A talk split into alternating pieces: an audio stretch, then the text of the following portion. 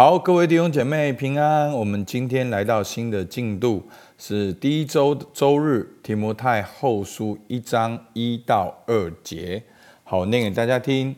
奉神旨意，照着在基督耶稣里的生命的应许，做基督耶稣使徒的保罗，写信给我们亲爱的儿子提摩太，愿恩惠、怜悯、平安。从父神和我们主基督耶稣归于你。好，我们前面呢提到了提摩太前书，我们现在来看提摩太后书，有四章的时间。那牧师稍微跟大家解释一下，我们用的是灵粮导读本。那灵粮导读本呢，它的用意呢，就是每天的经文不会很多，但是呢，我们经常用神的话语来导读。所以呢，不只是一个知识上了解，更是用导读把神的话吃进去。那每一天的最后呢，我都会有一段经文，那大家都可以用那段经文来祷告，也可以跟你的同伴祷告，也可以在小组里面一起来祷告。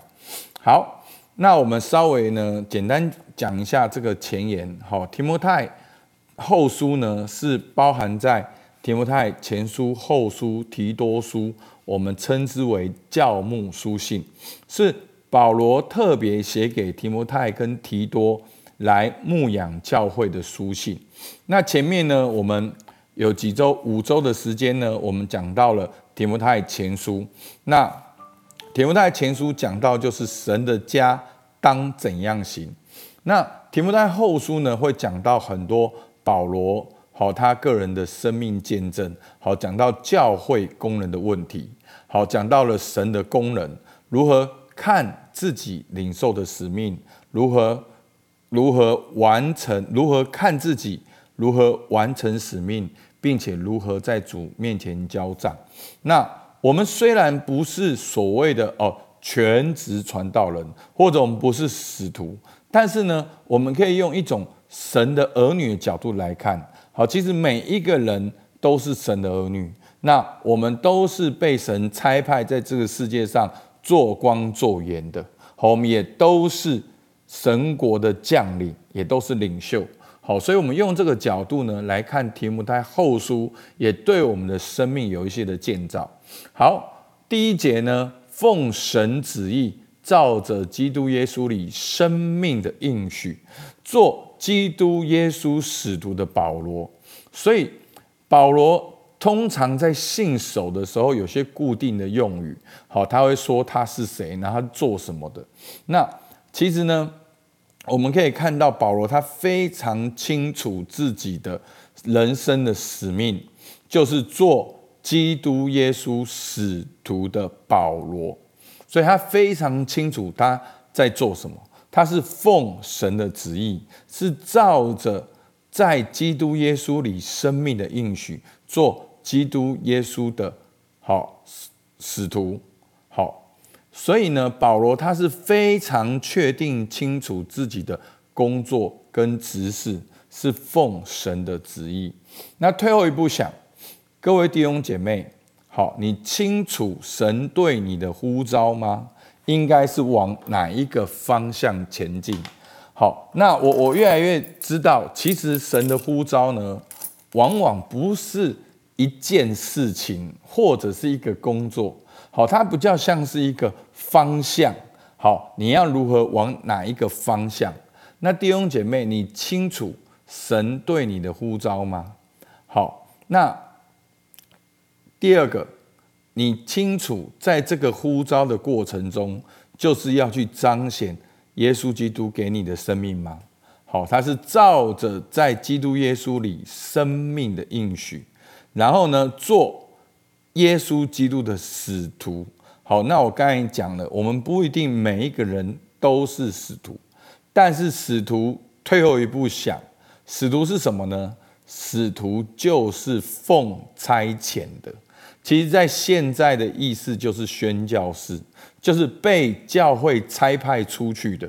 那退后一步看，其实每一个基督徒，当你主日聚集的时候，好，ekklesia 聚集了，然后呢，聚会完了你就散会，也是被差派到你的家庭跟职场里面，所以你要很清楚自己是被差遣的。所以呢，用这三个好神的旨意，跟耶稣基督的生命，跟做耶稣基督的使徒保罗，如果我们用这三个直接来看的话，如何应用在我们的生活中？假如你清楚你。你清楚神对你的呼召吗？好，假如神呼召你是做一个教育的人，好，那我我我的意思不是说哦，呼召你做个老师，好，那退回一步，老师在做什么？就是个教育，对不对？那神呼召你去发想、去创意、去艺术，好，或者是做怎样的事情？好，那假设神呼召你做一个教育的人，那你知不知道？在你教育的过程中，就是要去彰显基督耶稣的生命。好，所以第一个，你知不知道神在哪一个领域呼召你？然后，当你在那个领域的时候，你就是要去彰显耶稣基督的生命。那第三个，你要知道你是被差遣的。所以弟兄姐妹，这是很重要。我发现很多的人，很多的基督徒在工作中。并不知道他们自己是被差遣的，他们很容易把工作变成是一种自我的追求跟肯定。弟兄姐妹还记得吗？当你成为基督徒的时候，你应该要舍己，背起十字架，好，要为了主和福音上吊生命，称耶稣基督为主。所以呢，你是以耶稣基督为中心，三百六十度的环绕的。发射出去是寻求神的计划，所以你的你要清楚，你的工作是被差遣的，这会这会对你的工作带来一个很大的转变。所以为什么很多的基督徒的生命上上下下，因为他们一直把工作、工作的成绩、工作的所得、工作所带来的尊荣，全部占为己有，所以你很痛苦，因为你在追求。做自己的事，不跟神连接上，去思想说：诶，上帝差遣你做这件事，那他的想法是什么？跟主人连接，跟神连接，好，有一个管家的心态，好，这就是保罗在做的。好，那在这边呢，跟大家介绍一下呢，教会呢，其实有一个流程来帮助你探索你的呼召。好，我讲探索，就是我们不是要给你做个测验，然后测验出来了就确定你的呼召是什么。好，我越来越发现真的不是这样，那是一个经过不断的重复的过程，是一个与神合作的过程，甚至是与神与教会合作的过程。真的，你会一直转，一直转，一直转，然后你会发现说：哇哦，原来我就是谁，我喜欢什么，我想要怎么做。那你会客观的知道，你一定会知道我们这个流程。那你愿不愿意交托你的特质、你的目的跟你工作的方式？那这个过程很快的就会探索到你的呼召。好，你会清楚知道你是谁，你要什么，你喜欢怎样去做。但是这只是一个开始，你要带着你的特质、目的跟角色去寻求神对你的计划。然后慢慢的就会展开令人兴奋的一生，如同《使徒行传》一样。所以呢，这就是牧师的呼召。所以我已经很清楚了，我已经，我每次帮别人特质，我就会去想我自己的特质，然后每一次都会出现重复的、重复的、再重复的。所以牧师的呼召就是要唤醒你们对你们生命的热爱。好，帮助你们知道上帝创造你们有何等的宝贵，知道你们的特质能够跟神连结，去发挥你们的独特。那这就是上帝给我的呼召。好，我乐在其中。好，我这么多年来没有，我我创立活出你的生命力。好，这个粉丝团是在二零一零年的时候。好，所以从那个时候我就开始。活出你的生命力，那当然，怎样活出你生命力呢？好，我们现在就是透过特质来帮助你活出你生命力。所以呢，这是一个令人兴奋的过程，而我们教会现在正在这个过程，已经越来越多人做过特质，可是这只是一个开始，还要再做、再做、再做，重复做，重复到最后你，你没有办法否认说，对，这就是你的特质。那上帝的呼召是什么？你往特质这个去寻求的时候，就会很聚焦，然后你去祷告，活出耶稣基督的生命，去祷告。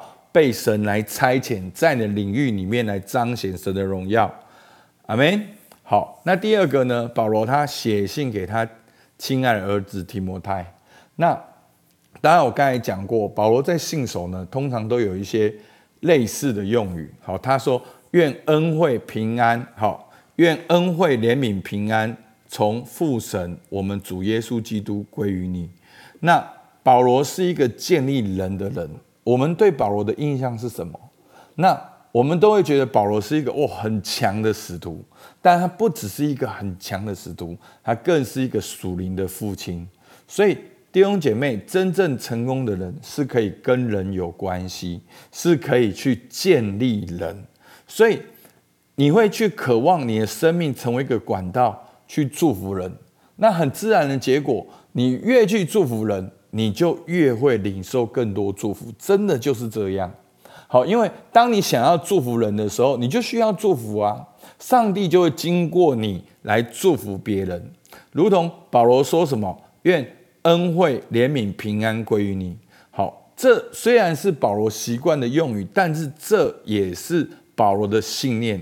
他渴望恩惠、怜怜悯、平安归于人，归于提摩太，关于教会。他渴望这些的祝福能够祝福到人的身上，所以弟兄姐妹，牧师问大家一件事：你最近有没有渴望这样子去祝福人？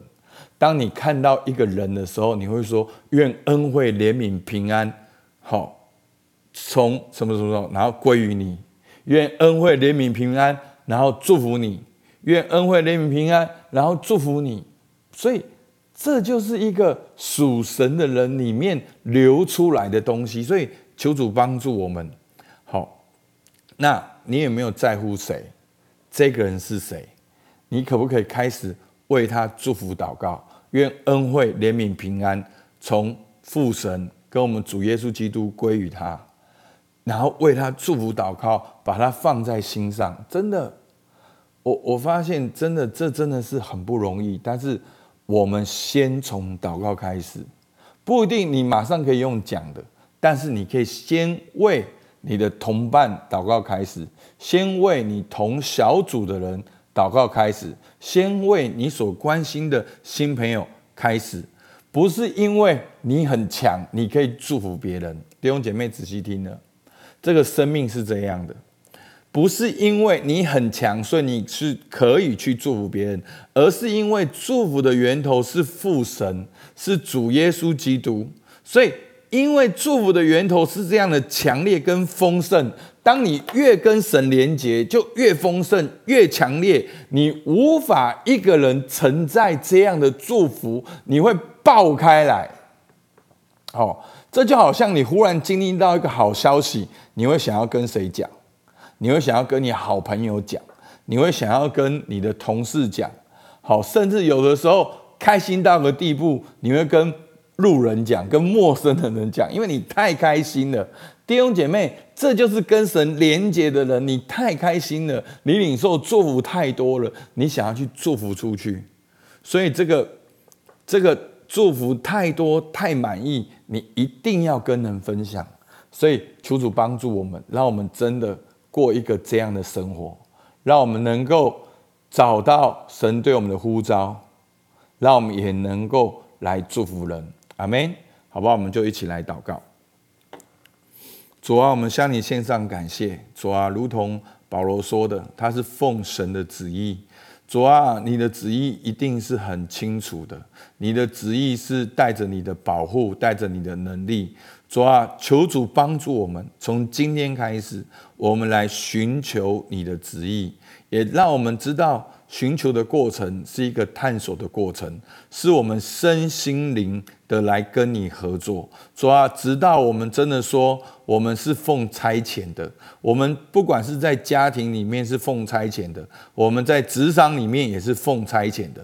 主，我们也是奉差遣来祝福别人的生命。主，我们向你献上感谢。主啊，如同你在十字架上所牺牲的，已经祝福了我的生命。主，听我们祷告。奉靠耶稣基督的名，阿门。好，我们到这边，谢谢大家。